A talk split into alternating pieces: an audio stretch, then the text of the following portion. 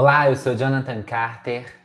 Eu sou a Gabriela Oliva e este é mais um Poder DataCast, o podcast do Poder 360 voltado exclusivamente ao debate de pesquisas eleitorais e de opinião pública. Por causa da alta de casos da Covid-19 e do vírus da influenza H3N2, o programa está sendo gravado de forma remota em Brasília em 12 de janeiro de 2022. O Poder DataCast recebe neste episódio Maíra Recchia, advogada especialista em direito público e eleitoral. Na conversa falaremos sobre a segurança da contagem de votos no Brasil e as eleições de 2022. Obrigado a você que acompanha mais um episódio do Poder DataCast. Para ficar sempre bem informado, inscreva-se no canal do Poder 360 e ative as notificações para não perder nenhuma informação relevante. Para começar, a jornalista Vitória Queiroz nos apresenta os principais dados do Poder Data. Pesquisa Poder Data, realizada de 2 a 4 de janeiro de 2022, mostra que 57% da população brasileira considera a contagem de votos no país segura. No último levantamento sobre o tema, feito em 2020, a taxa era de 64%. Outros 27% não confiam no sistema de votação, taxa na margem de erro de quase um ano atrás. Os que não souberam responder foram 16%. O Poder Data também cruzou os dados com a avaliação do trabalho de Jair Bolsonaro. A pesquisa mostrou que 63% dos que avaliam o presidente como bom ou ótimo não confiam na contagem de votos. Esse número cai para 15% entre os que consideram o desempenho de Bolsonaro ruim ou péssimo. O levantamento ouviu 3 mil pessoas em 501 municípios nas 27 unidades da federação a margem de erro é de dois pontos percentuais para mais ou para menos.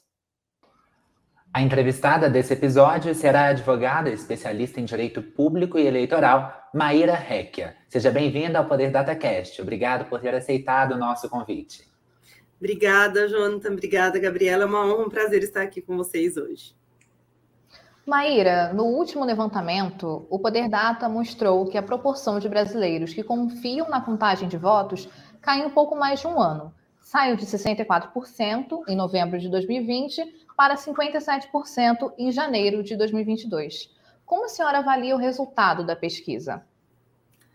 Bom, em primeiro lugar, é importante que a gente é, fale que esses dados, a, a, possível diminuição na confiabilidade das urnas eletrônicas, se deve, em grande maioria, às inúmeras declarações do presidente da República, que, de fato, fica a todo momento colocando é, a prova, ou então colocando dúvidas sobre o sistema de apuração do voto no Brasil.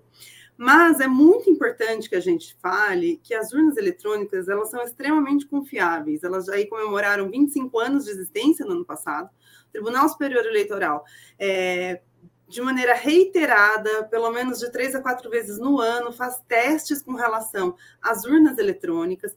É importante que a gente diga né, que os partidos políticos, a sociedade, de um modo geral, podem acompanhar esses testes, e até agora absolutamente nada foi comprovado que pudesse macular qualquer tipo de resultado ou qualquer é, situação que cause desconfiança a esse sistema de apuração.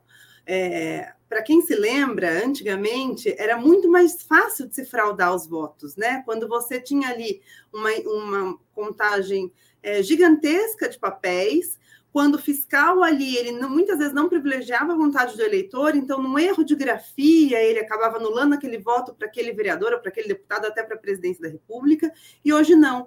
Hoje a gente tem te inúmeros testes que atestam a confiabilidade da urna eletrônica. Então, é, é, muito importante que essa desinformação seja combatida e que a população, de modo geral, é, acompanhe aí os testes e as audiências públicas feitas pelos tribunais regionais eleitorais e pelo próprio Tribunal Superior Eleitoral do país. Atualmente, Maíra, 27% dos brasileiros não acham o sistema eleitoral seguro. Essa taxa pode variar até o primeiro turno das eleições de 2022?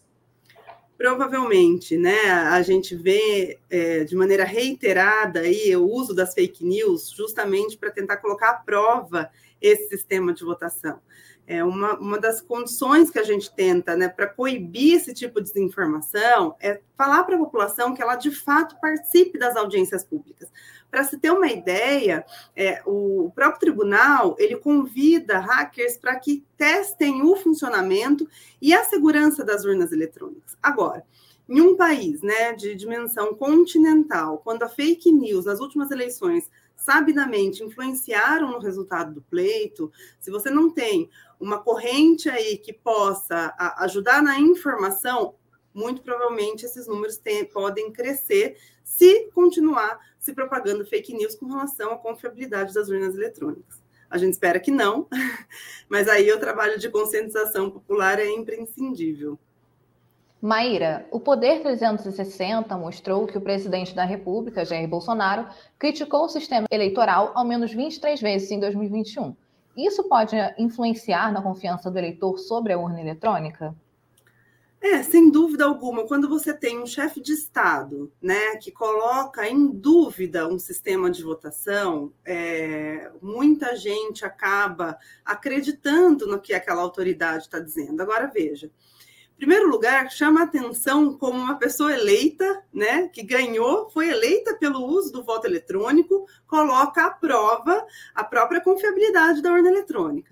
Em segundo lugar, que o próprio partido, hoje o presidente não tem partido, mas o próprio partido pelo qual o presidente da República foi eleito, em nenhum momento ajuizou qualquer tipo de demanda para, de fato, comprovar qualquer fraude no sistema ou na sistemática eleitoral.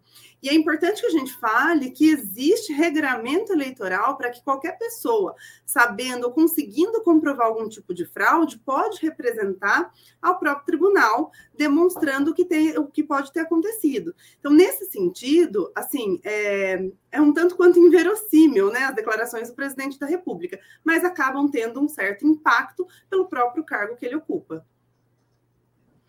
Ainda nesse assunto, o Poder Data mostra que 63% dos que avaliam o trabalho de Bolsonaro como ótimo ou bom consideram a contagem de votos no Brasil insegura. O que, que pode ocorrer em uma eleição em que grande parte das pessoas não confiam no sistema? Que a gente pode ter é um colapso né, da democracia. A gente vê que a democracia ela vem enfrentando aí inúmeras dificuldades, justamente por conta dessa polarização, e mais do que isso, pela difusão da informação inverídica. Né? Então, o que se teme, eu acredito, que é um levante aí, ainda que de pequena parcela da população, porque eu sou otimista tendo a acreditar que a maior parte da população é, confia nas nossas instituições, nos tribunais é, regionais eleitorais, no próprio Tribunal Superior Eleitoral, mas com a difusão de maneira deliberada de fake news e desinformação, o que a gente pode ter é algumas pessoas radicais querendo colocar à prova o resultado das eleições. Né? E aí eu acho que mais do que nunca as instituições democráticas têm que agir para garantir a lisura do, do pleito, o sufrágio propriamente dito, para que as pessoas que forem escolhidas pela população, né, na soberania popular, sejam eleitas e depois, é, e aí tomem posse depois dos seus cargos. Maíra, ainda sobre o processo eleitoral deste ano, uma das preocupações para 2022 é o uso das redes sociais como propagador das fake news? A gente conseguiu é, ter uma legislação aí que visa combater as fake news e a reverberação disso nas, nas redes sociais. Mas claro que é, o meio digital ainda é, é, muito difícil de você coibir e identificar muitas vezes os, os transgressores da lei. O que a gente tem percebido é que o próprio tribunal tem feito convênios com as big techs, né, com os grandes portais e com as provedoras de internet, justamente para tentar coibir e retirar as afirmações caluniosas, inverídicas, né, injuriosas do ar no período da eleição. Agora, a gente também vive num país que a violência política de gênero, ela, a maior parte dessa violência política de gênero, ela também é feita é, e propagada pelas redes sociais. Então, eu imagino que nessa eleição, em especial, toda a atenção é necessária para essa plataforma eleitoral no meio digital, para que a gente tenha, de fato, igualdade de condições. Né? O que a gente prevê e espera no processo eleitoral é que os candidatos e as candidatas tenham igualdade de condição na corrida eleitoral, embora muitas vezes isso não, não, não seja o que aconteça. E falando em desinformação, o levantamento ainda mostra que 21% da população considera muito confiável as informações publicadas na imprensa. Outros, com, outros 43% confiam mais ou menos e 8% não confiam. Quais os impactos que pode sofrer um processo eleitoral em que grande parte das pessoas não confiam nas informações publicadas pela imprensa? Pois é, a gente está vivendo um momento muito é, significativo né, no, no, país, de um modo geral, é, a ponto de a imprensa ter que fazer um convênio para divulgar os dados da epidemia e da pandemia do coronavírus. Então, assim, isso dá uma métrica do quantas pessoas estão acreditando muito mais naqueles repasses de grupos de WhatsApp do que naquela informação que é confiável, que é checada pelos veículos de comunicação social, jornal, é, mídia, TV, enfim, rádio e tudo mais. É, eu acho que essa é uma problemática que a gente vai enfrentar justamente em um país que pouca parte da população tem de fato acesso à educação ou à, informação de qualidade, e vai ser um dos grandes desafios para essa eleição, como os candidatos vão fazer chegar as informações aí nos seus eleitores, as informações verídicas, né? Se boa parte já não acredita aí no que a própria imprensa noticia. Maíra, agora falando um pouco da interseção de pautas de gênero e política brasileira, a senhora foi coordenadora geral do Observatório de Candidaturas Femininas da OABSP e atualmente é integrante da Rede Feminista de Juristas. A senhora avalia que as pautas feministas podem influenciar nas eleições de 2022? A gente tem visto um, um grande acréscimo de participação feminina na política. Isso se deve a vários fatores, né? Eu costumo dizer assim que aquele papo de que mulher não gosta de política é uma lenda, uma falácia, porque nós temos quase metade das filiações partidárias hoje feitas por mulheres. São 44% das filiações partidárias que já são hoje executadas por mulheres.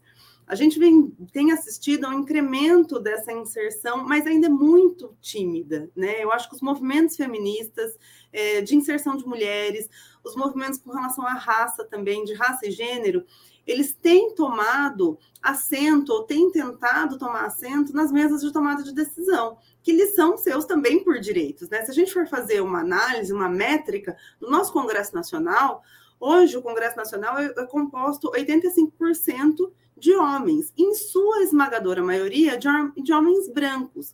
As mulheres ocupam, na, na nosso, no nosso melhor cenário, Gabriela, 15% dessas cadeiras. Né? Não por acaso que a gente também vem discutindo reserva de cadeiras, e tem um, um anteprojeto de lei muito interessante que fala da reserva de 50% de cadeiras nos poderes legislativos para as mulheres, sendo 25% pelo menos para as mulheres negras. Porque esse recorte de mulheres negras, que, diga-se de passagem, a maior parte da população brasileira é a que menos é representada nas esferas de poder político.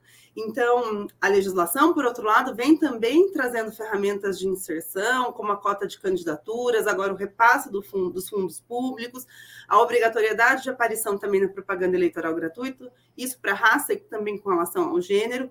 Então, são ferramentas políticas afirmativas que tentam diminuir essa desigualdade, mas ainda há muito que se caminhar. A gente avança por um lado e acaba depois enfrentando alguns retrocessos por outro. Maíra, as eleições de 2020 foram marcadas pela eleição de mulheres negras depois do assassinato da ex-vereadora Marielle Franco em 2018. O próprio Observatório de Candidaturas Femininas do OAB São Paulo nasceu em 2020. Ao mesmo tempo, as candidaturas classificadas como antirracistas, feministas, LGBTQIA+, sofreram ameaças. A senhora avalia que o discurso violento se manterá em 2022?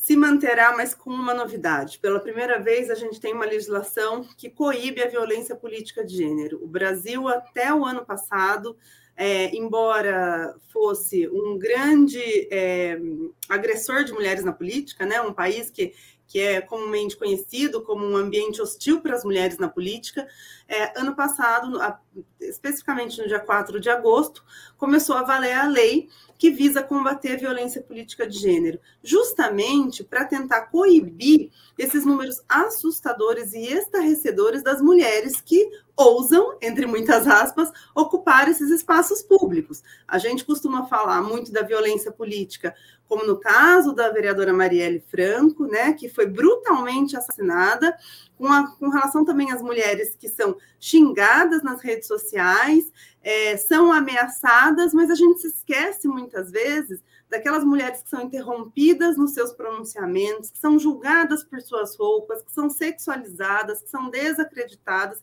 e que não ocupam espaços nas comissões importantes.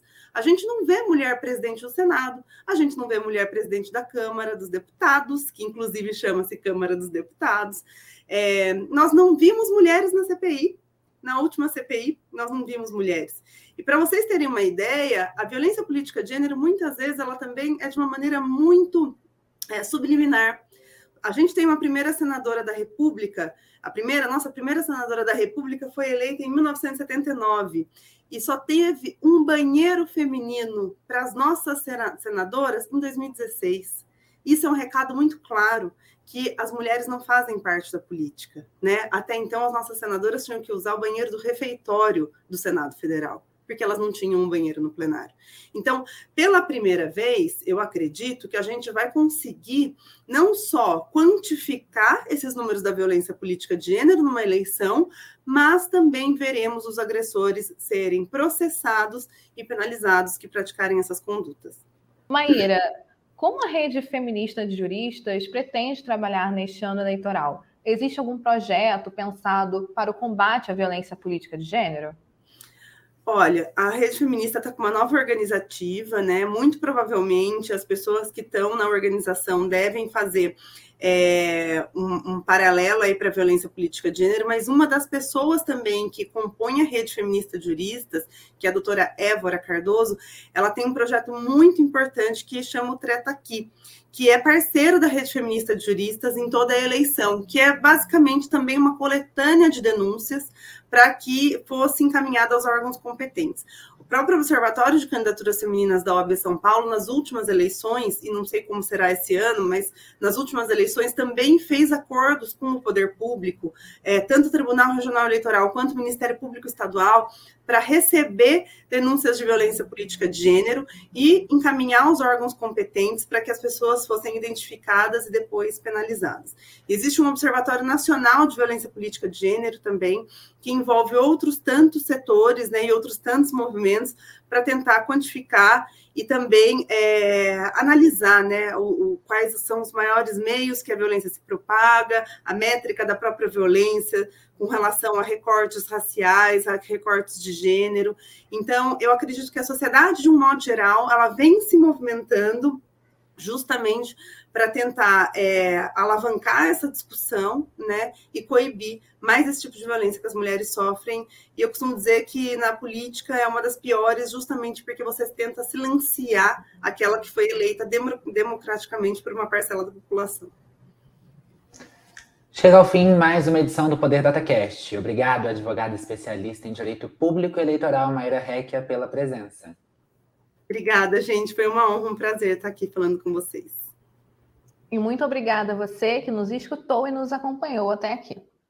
O conteúdo do Poder Data não acaba aqui. Acompanhe reportagens sobre os levantamentos a cada 15 dias no jornal digital Poder 360. Não se esqueça de se inscrever no canal e ativar as notificações. Obrigado, até a próxima.